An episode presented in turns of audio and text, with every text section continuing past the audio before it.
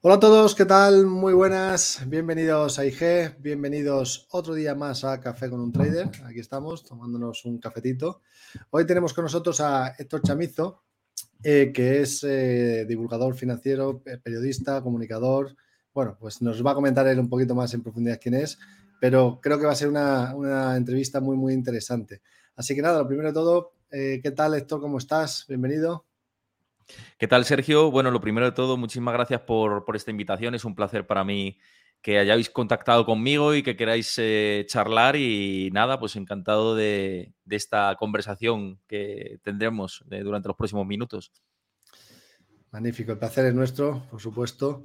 Eh, yo sabes que, bueno, normalmente en estos cafés con un trader te podría yo presentar porque sé quién eres, tengo tu biografía, te conozco, pero me gustaría más que nos digas, eh, que te presentes tú un poquito, ¿no? que nos comentes un poco quién eres, quién es Héctor Chamizo y desde cuándo pues, eh, tienes vinculación con los mercados financieros, un poco tu historia. Pues eh, bueno, como has comentado antes en la presentación, soy periodista económico, llevo casi 10 años en este mundo de, los mercados y, y la economía. Y bueno, empezó un poco, eh, en realidad, eh, con, siempre me ha gustado la economía, ¿no? Desde que ya estudiaba la, la, universidad, siempre me ha llamado la atención.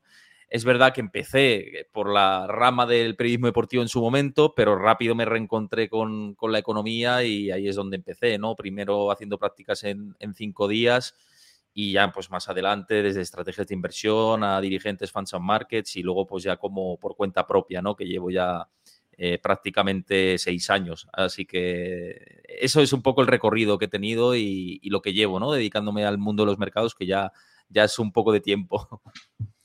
Ya son unos cuantos años, ¿verdad? Eh, en esto de los medios online, prensa escrita, comunicación, también social media, haces también SEO, ¿no? Y bueno, eh, primero analizando, luego comunicando.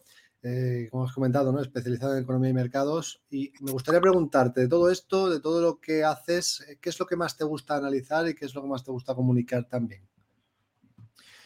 Bueno, em, además de lo que he comentado precisamente a principios de este año, lancé un, canal de Twitch y, YouTube en el que, bueno, tengo un programa eh, prácticamente todos los días, menos los lunes, en los que hablo de mercados, de educación financiera, eh, en contacto con diferentes expertos especiales de, inversión con los bancos centrales. Entonces, lo que más me gusta es ligar el aspecto macro, la foto macroeconómica, tanto en mis programas como en mis artículos, como en mis redes sociales, a el comportamiento de los mercados. Porque al final los fundamentales van muy ligados de el recorrido ¿no? que pueden tener los mercados, tanto en la foto fija del corto plazo como centrándonos de cara al largo plazo. Entonces, a mí lo que más me gusta, me llama la atención es explicar, desnudar datos macro. Por ejemplo, eh, recientemente en Twitter hablaba de el último dato de inflación y cómo era por dentro y qué implicaciones puede haber de cara al futuro y de qué manera se puede comportar, también mirando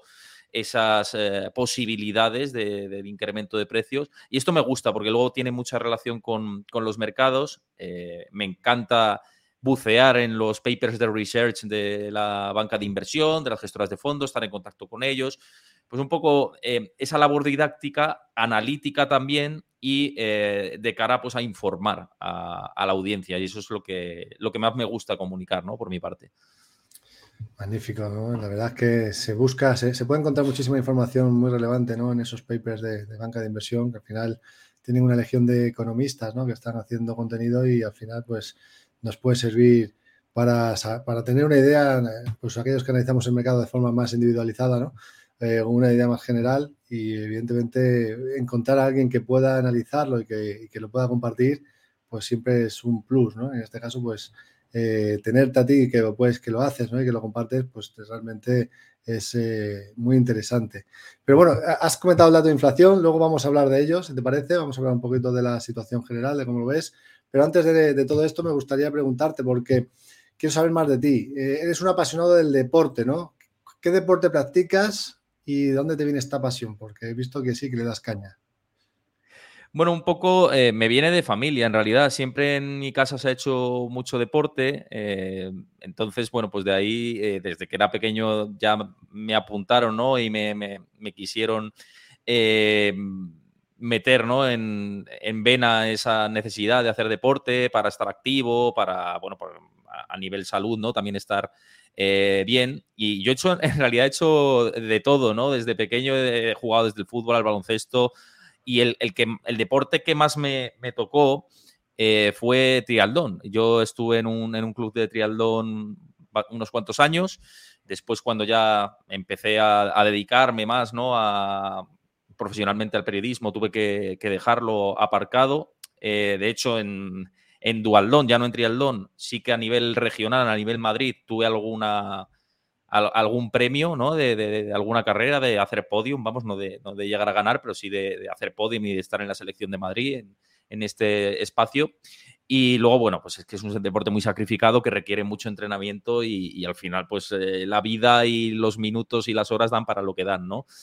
Em, y ahora lo que sí que hago, estoy, ya llevo un tiempo haciendo CrossFit, me gusta porque al final no se requiere mucho tiempo y es un deporte muy explosivo que quemas mucho, ¿no? Y, luego acabas nuevo y cuando te das una ducha de agua caliente te quedas, la verdad, súper relajado. Y, bueno, y a nivel espectador, esto a nivel de practicar yo, yo mismo, ¿no? Pero a nivel espectador, pues me gustan prácticamente todos los deportes, eh, desde los más mayoritarios, como he dicho, fútbol, baloncesto, tenis, etcétera, hasta lo más minoritario, ¿no? Desde Em, desde ciclismo hasta snooker me ha gustado ver mucho también, que es el billar típico que se juega mucho en, Reino Unido. O sea que soy bastante apasionado y de hecho en mi eh, primera etapa como periodista eh, tuve la ocasión de estar un año en prácticas en, en Eurosport, que ahí pude hacer amigos fantásticos y grandes profesionales y, pues ahí se, emiten muchos deportes minoritarios y, también te enganchas, ¿no? Así que un poco creo haberte respondido así de manera gruesa, eh, con brocha gorda todo, así que esa es mi, ¿no? Mi, de ahí me viene un poco la afición del deporte, de familia y luego pues estas eh, aficiones, ¿no? Me ha parecido muy interesante lo que comentabas, ¿no? La parte de triatlón y duatlón, eso que bueno, que has competido a nivel pues eh, bastante pro, ¿no? Al haber sido seleccionado por la Comunidad de Madrid y haber hecho podium. Y a mí me gustaría preguntarte, aquí intentando esto compaginarlo con los mercados desde el punto de vista de la psicología, ¿no? Porque al ser un eh, deporte tan eh, que requiere tanto esfuerzo y quizás, ¿no? Una parte también mental importante, ¿crees que tiene que, se podría hacer algún símil, ¿no? Al inversor, porque muchas veces, ¿no? La gran, parte de las operativas que uno hace y que eh, pues cuando no le va muy bien, la parte psicológica eh, surge mucho efecto, ¿no? incluso más que la propia estrategia. Como un eh, deportista de triatlón o de duatlón que tiene que tener eso en mente y, que en este sentido pues tiene que ser muy, muy claro ¿no? en su mentalidad, ¿cómo puede, ¿qué consejo se le puede dar a un, a un inversor ¿no? que también en ese sentido pues, pueda tener esas ideas? Pues mira, Sergio, yo te diría que esto pasa como con todo, ¿no? Como cuando tienes un proyecto personal o un proyecto de emprendimiento como tengo ahora y muy ligado, ¿no? Al tema del deporte, que es, es decir, que los días malos o la, foto de la hora no tienen que enturbiar eh, lo que tienes ideado de cara a largo plazo. Y si tú, por ejemplo, tienes un plan trazado a largo plazo de quiero obtener este rendimiento de cara a esta competición, por ejemplo, eso haciendo la comparativa con el deporte, si tienes algunos días de bajo rendimiento no tienen que, por qué eh, afectar de cara al rendimiento de largo plazo. Es un suma, sigue, suma, sigue de poco a poco, ¿no? Entonces, precisamente de los malos días, de los, a, mí yo te digo a nivel personal, era cuando extraía más aprendizajes, ¿no? De decir, bueno, ha habido un mal día, pero al día siguiente me, me levantaba y decía, pues hay que intentar esto mejorarlo, ¿no? Cuando había una competición que, que no se daba muy bien, yo que siempre soy muy, muy exigente conmigo mismo, eh, extremadamente exigente, te diría, eh, decía, esto me tiene que, ayudar, ¿no? Para salir adelante y ver dónde están los errores, ¿no? Entonces, de los malos días, precisamente, ver los errores que se han cometido, en este caso con los mercados, la psicología es muy importante y los errores pueden ayudar a no cometer más fallos de cara al futuro. Y diría eso, ¿no? Em, trazar un plan, largo plazo, una, estrategia, pues si, en, el deporte la estrategia es decir, pues eh, ser constante, ¿no? Ser constante, entrenar, eh, que los malos días te ayuden a, ver esos fallos, ¿no? Y, eso, aprender, ¿no? Mucho aprendizaje y mente abierta y ser muy humilde. Yo creo que eso ayuda de cara también a, llevarlo todo, ¿no? En la parte de, los mercados y ligado con el tema deportivo. Pues un consejo muy, muy interesante, ¿no? Ir, ser constante, ir poco a poco y no, y no decaer, ¿no? En los días malos. Así que ahí, ahí lo quedamos. Eh, más cosas que me gustaría preguntarte, Héctor. De cara a ver tus canales, ¿no? normalmente haces mucho hincapié en la educación financiera. Me gustaría preguntarte cómo crees que está en España la educación financiera en estos momentos. ¿Crees que eh, hace falta mejorar mucho? ¿Cómo lo ves? Yo creo que sí, que hace falta mejorar mucho. Hay que ser aquí, yo creo que bastante claros con, este punto. Comparativamente con otros países desarrollados, sobre todo de Occidente, incluso ya ni decir con países asiáticos, como puede ser, por ejemplo, Corea del Sur o Singapur, etcétera, estamos a años luz ¿no? de lo que es la educación financiera, del mundo anglosajón mismamente, ¿no? con Reino Unido, Estados Unidos, Canadá, estamos muy lejos de lo que es la educación financiera. Estamos dando pasos hacia mejorar todo esto. Es verdad que desde las instituciones no se está apoyando mucho la educación financiera y esto es un palo en la rueda al final, pero sí que a nivel individual, y lo veo por las nuevas generaciones, ellos buscan tener un poco más de formación financiera y que están recurriendo a canales alternativos, ¿no? En los que alguna vez encuentran ruido y vende humos y en otras ocasiones, pues, eh, como intentamos hacer otros creadores o divulgadores, ir a lo, a lo correcto, ¿no? Entonces hay que saber diferenciar entre el grano y, la paja, ¿no? Y eso es una tarea individual que tiene que em, estar asumiendo ahora mismo el, individuo final. Y esto es difícil, ¿no? Porque eh, si desde las instituciones no te están fomentando esa educación financiera, pues cómo elijo yo el perfil adecuado al que seguir, ¿no? ¿Cómo elijo yo formarme o qué curso necesito dar? Entonces, respondiendo a tu pregunta de qué se puede hacer, pese a que esto está mejorando muy poco a poco, vamos a ritmo de caracol, la verdad, con, el tema de la educación financiera, yo creo que fundamental sería desde, eh, desde las escuelas, desde los institutos, que hubiera algunas asignaturas dedicadas a la educación financiera. Esto pasa ya en algunos otros modelos educativos y creo que sería positivo incluso desde niños, ¿no? aprender a manejar un presupuesto mínimo, que, yo creo que, es una labor didáctica importante, decir, oye, me entra tanto, eh, ¿cómo lo gestiono? Porque luego es verdad que sales a la calle y a día de hoy preguntas, por ejemplo, qué es el TIN o el TAE de una tarjeta de crédito y la mayoría de la gente no te va a saber, responder. Mismamente, Sergio, estamos viendo ahora con las hipotecas cómo hay una oleada masiva de, ay, me quiero cambiar a hipoteca fija ahora porque me hice variable y, y es una locura lo que me va a tocar pagar cuando eh, cuando me toque la actualización del diferencial, ¿no? Eh, con, el Euribor. Eh, la actualización del Euribor, más bien, no del diferencial. Entonces, todo esto, si hay una labor didáctica previa y aprendizaje previo, creo que lo podemos evitar. Podríamos haber evitado la estafa de las preferentes, por ejemplo, y lo que digo, hay voluntad de mucha gente de querer formarse, pero hay dificultades de llegar a esa formación. Entonces, esto es lo que nos está faltando y para mí fundamental creo que sería pues una, unas asignaturas formativas dentro de la educación obligatoria, ¿no? Eh, tanto primaria como secundaria. Sabes que, bueno, con el, último boom que tuvimos de, las criptos, ¿no? sí que es cierto que muchos jóvenes pues, han intentado buscar información. En algunos casos, pues eh, simplemente han invertido sin, sin buscar información, pero en otros casos sí que, bueno, pues quizás ese boom de las criptos pues haya hecho que, ese interés haya crecido algo, ¿no? Un poquito más.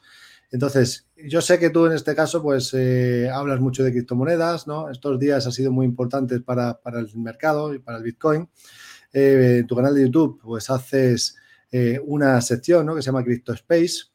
Y bueno, ¿qué opinas? ¿Qué opinas de lo que está pasando en el mercado de las criptomonedas? ¿A dónde crees que vamos?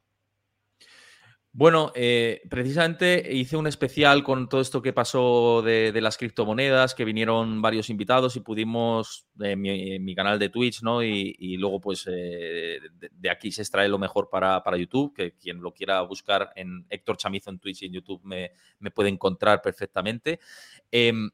Y al final la conclusión que, saco es que el mercado de las criptomonedas, lo llevo diciendo muchísimo tiempo, es eh, al final como funciona como un, espacio de startups, ¿no? Y, o, muy comparativamente a lo que sucedió con la burbuja de las .com en el año 2000. Me parece que eh, es un mercado que ha tenido muchísimos excesos, eh, en, muchas, eh, en muchas clases de activos pues ha inflado y ha habido mucha burbuja y esto tiene que haber una limpia desde mi punto de vista. El otro día decía en mi cuenta de Twitter que el mercado de las criptomonedas es como eh, lo que le está pasando ahora es como si, como si estuvieran pasando una aspiradora en una casa recién reformada, ¿no? Que todavía falta, ¿no? Por aspirar bastante y quitar mucho ruido de mercado y, ajustar todo esto. Entonces lo veo muy complicado. Creo que todavía queda por corregir mucho. Pienso que los jugadores que hay ahora dentro del mercado de las criptomonedas, muchos no van a resistir y van a desaparecer, y que no tiene por qué eh, salir triunfadoras las cripto que ahora tienen más capitalización bursátil. Si nos eh, fijamos en lo que decía, en la comparativa con las .com, pues Yahoo, por ejemplo, no es ahora una de las grandes megacaps de la tecnología. Pues quizá, eh, quitando Bitcoin y Ethereum, el resto de criptomonedas de más capitalización a lo mejor no estén de cara a la próxima década como las ganadoras, ¿no? Entonces yo creo eso, ¿no? Que aparecerán nuevos jugadores, que aparecerán nuevas criptomonedas, que habrá una limpia y porque hay miles y miles de criptomonedas que tienen proyectos que no tienen ningún sentido, ¿no? Y que están sobreinfladas, incluso meme coins, ¿no? Como pueden ser Shiba Inu o Dogecoin, que dependen de lo que diga una persona en una red social y no tienen mucho, mucho sentido, como, como digo, em, que sigan permaneciendo ahí. Entonces, tiene que haber limpia. Em, si hay limpia, obviamente Bitcoin, y si ya tiramos por fundamentales y técnico, creo que le queda bastante recorrido a la baja todavía, que, incluso se puede ir por debajo de los 10 mil dólares, mi opinión personal. Y esto arrastra al, resto del mercado y al, sentimiento, y además porque la macro general tampoco acompaña de, cara a 2023 si esperamos una eventual recesión en Estados Unidos y también en Europa y a nivel global. Y un poco así lo veo, ¿no? con dificultades y que habrá una limpia que entonces cuando se produzca del todo, sí quizá pudiera haber oportunidades, ¿no? pero de momento eh, creo que nos queda camino. Has hablado de una cosa que me parece muy interesante, que es el tema de las meme coin, ¿no? De que hay algunos, eh, algunos famosos, ¿no? Que, ponen comentarios en redes sociales y las hacen, las han hecho que disparar en algunos momentos puntuales. Y me, viene a la cabeza eh, el hecho de que Elon Musk haya comprado Twitter y qué efecto esto podría tener sobre ese tipo de, criptomonedas. No sé, ¿qué, opinión te tienes al respecto de la compra de de Twitter por el de los más y de cómo esto podría seguir siendo eh, un factor a tener en cuenta de cara a las criptomonedas que son meme ¿no? y que se mueven por impulsos. Pues la compra de Twitter, si nos fijamos en la foto de corto plazo, eh, parece muy cara, ¿no? 44 mil millones por una empresa que da pérdidas de manera constante y que de hecho está en vías de reajuste con el despido masivo de empleados, ahora quiere monetizarlo vía pagar 8 dólares por la verificación, ¿no? Y a los que nos ha costado verificarnos en Twitter a base de eh, publicar artículos, etcétera, ahora ya como que, eso queda en un segundo plano y ya no tiene ningún valor, ¿no? Esa, esa verificación. Pero em, al margen de todo esto, yo creo que yo creo que las meme coins eh, que van vinculadas a él me siguen pareciendo eh, humo totalmente, ¿no? No hay, no hay nada de fondo. No tiene sentido que que algunas eh, shitcoins ¿no? o meme coins tengan capitalización bursátil de manera conjunta más que una empresa capitalizada que tiene miles de oficinas, ¿no? Y eh, esto es un, sinsentido desde el punto de vista fundamental. Creo que se tiene que reajustar, aunque vaya muy ligado a que Elon Musk compre eh, Twitter y demás. Mm, me parece que tiene que, que descender más. Probablemente permanezcan porque hay mucha gente que le gusta y se sube al barco, ¿no? Pero de cara a lo que yo haría, me mantendría lejos ¿no? de, ese tipo de activos que puedan permanecer. Lo dudo, eh, pero no descarto nada, porque el mercado nos ha sorprendido muchas veces con, cosas. Y si además quiere Elon Musk ligar los pagos digitales a este tipo de activos, pues bueno, algo de respaldo les dará, pero también veremos ¿no? qué pasa con Twitter y, y, la solvencia que puede tener de cara al futuro. Eso es lo que está por ver, es que todavía no conocemos mucho de los planes, sí que se conoce ahora que se ha filtrado la prensa estadounidense que está en posibilidad incluso de, de bancarrota si, si no consigue eh, tirar hacia adelante. Eh, y que los planes de Elon Musk no funcionen, pero bueno, habrá que seguir viendo información y ahora quizá hacer un pronóstico sería demasiado aventurado y, y, yo no creo ni que vaya a ser bancarrota ni lo contrario, ¿no? Sino ir viendo las decisiones que va tomando Elon Musk y si consigue monetizar la plataforma. Magnífico. Sí, bueno, era simplemente por hacer esa aproximación ¿no? a las, a las eh, meme coin que has comentado, como es lógico, ¿no? que, que estarían lejos Yo creo que es lo más sensato estar lejos de esas criptomonedas, por mucho que puedan tener movimientos eh, burbujeros, ¿no? De fuertes movimientos, fuertes subidas en algún momento dado, pero como bien dices, ¿no? hay nada por detrás y por lo tanto, pues mejor buscar, buscar otras.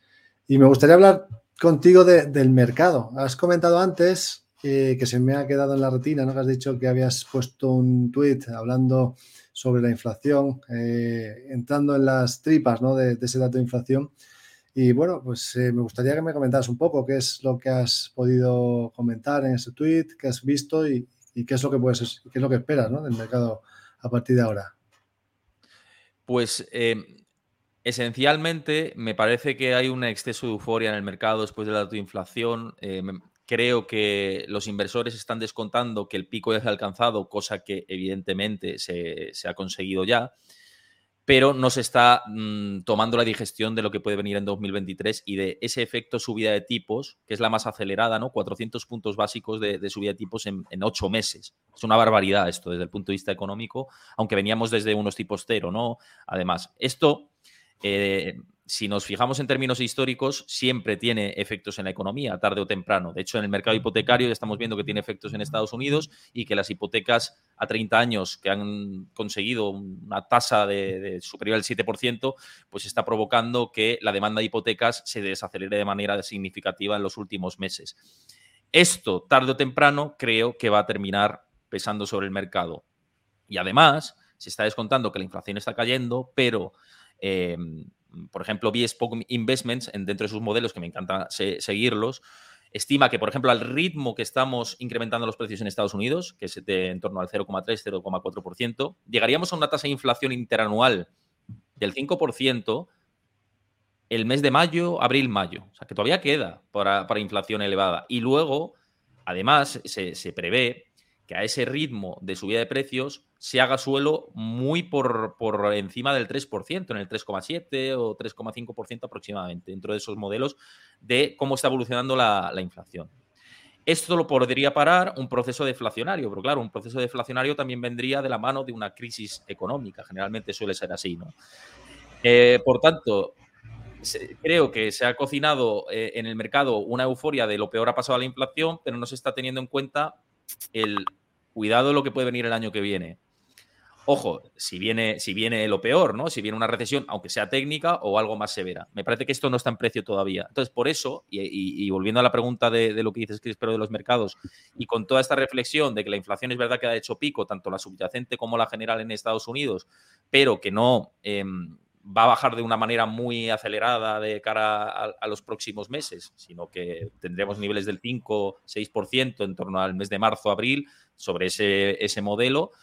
Eh, y con el tema de la recesión que está metido en el cajón y a ver si sale o no, eh, no soy del todo optimista todavía con los mercados. Es verdad que el rebote ayer es muy importante y que si tira hacia los 4.100 puntos el SP500, insisto, de mi humilde opinión, ¿no? Y rebota por encima, ahí yo creo que cambia un poco el sesgo del mercado y que quizá pueda lateralizar un tiempo o, o vamos a ver, ¿no? A mí me cuesta ver que, la tendencia alcista vuelva y, irnos a máximos, ¿no? Por este puzzle fundamental tan complicado que tenemos.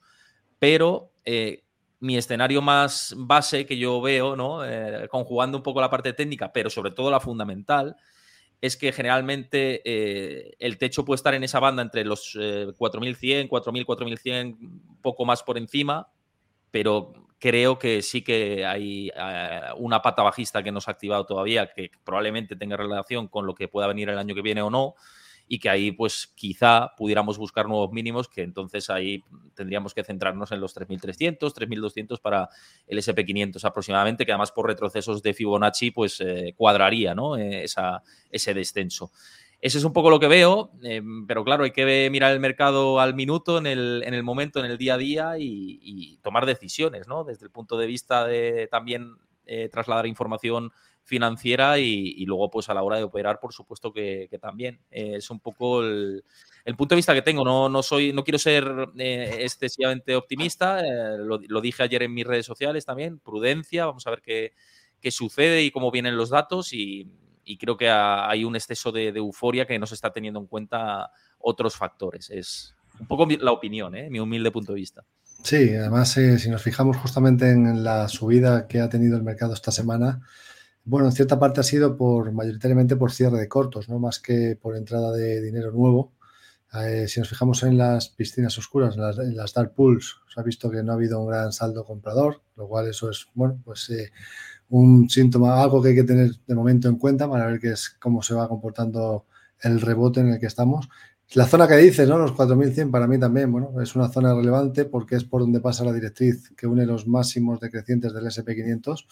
Zona que además, si hemos tenido un impulso en el corto plazo, pues el hecho de romper los 3.917, que era la primera resistencia, la proyección nos marca ahí, y además por ahí también pasa la media de 200, ¿no? que es la que miran muchos inversores de largo plazo.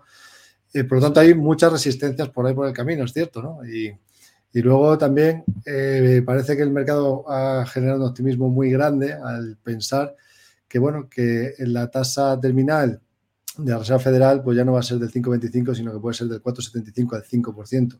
Eso habrá que verlo también, ¿no? Habrá que ir viendo cómo va evolucionando la inflación, porque sí que es cierto que ha empezado a bajar, pero lo que dices también me parece realmente interesante, ¿no? Que, se espera que vaya a bajar poco, que también eh, tenga un, impacto simplemente por matemáticas, ¿no? Que, la inflación empieza a, empiezas a, tener una base superior y por tanto de ahí pues haces que, hace que no suba tanto teóricamente la inflación.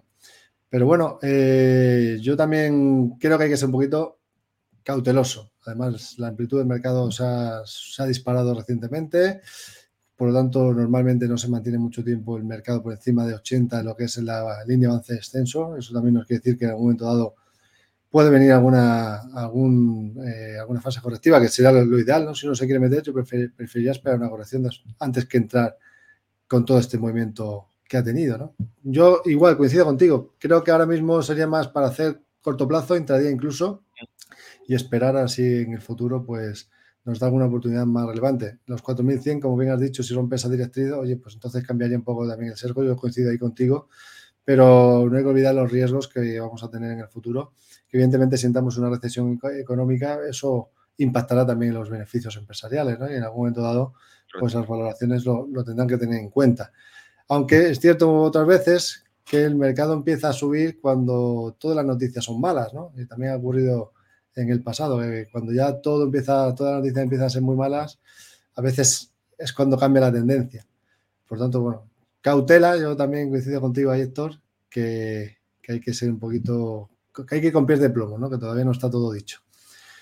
Magnífico. Bueno, pues eh, He visto que has hecho entrevistas recientemente con grandes analistas en tu canal, eh, que por lo tanto, para todos aquellos que la quieran ver, ahí, ahí lo tienes, esa sección de Bitcoin magnífica, eh, de criptomonedas. ¿Dónde más te podemos seguir? ¿Qué más eh, cosas interesantes podemos ver de Héctor Chamizo, ya sean redes sociales, página web? ¿Dónde te podemos encontrar?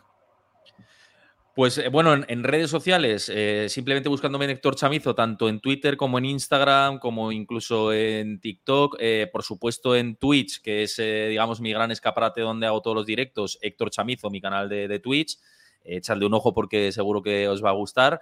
Em, por supuesto, también ligado al canal de Twitch está YouTube, ¿no? Eh, que lo, hemos comentado ahora, eh, también por Héctor Chamizo. Y también eh, tengo un canal de Discord que se, se, llama Ring the Bell, Ring the Bell, como tocar la campana, en el que, bueno, vamos haciendo ahí una comunidad cada vez más grande, compartimos noticias de actualidad, eh, gráficos, análisis y bueno, pues estamos haciendo cada vez una comunidad más grande y ahí me podéis encontrar. Y luego, por supuesto, todos los artículos que escribo, ¿no? Eh, en, prensa, en la información, en Forbes. Ahora, de hecho, he, tenido el honor de, coordinar el especial de inversión de Forbes que se ha eh, publicado durante este mes de noviembre. Es un especial de más de 100 páginas y, bueno, pues os invito a que, a que lo veáis, ¿no? Así que, bueno, pues en diferentes canales, ¿no? Me, podéis encontrar y, encantado, ¿no? De, de si le al botón de seguir.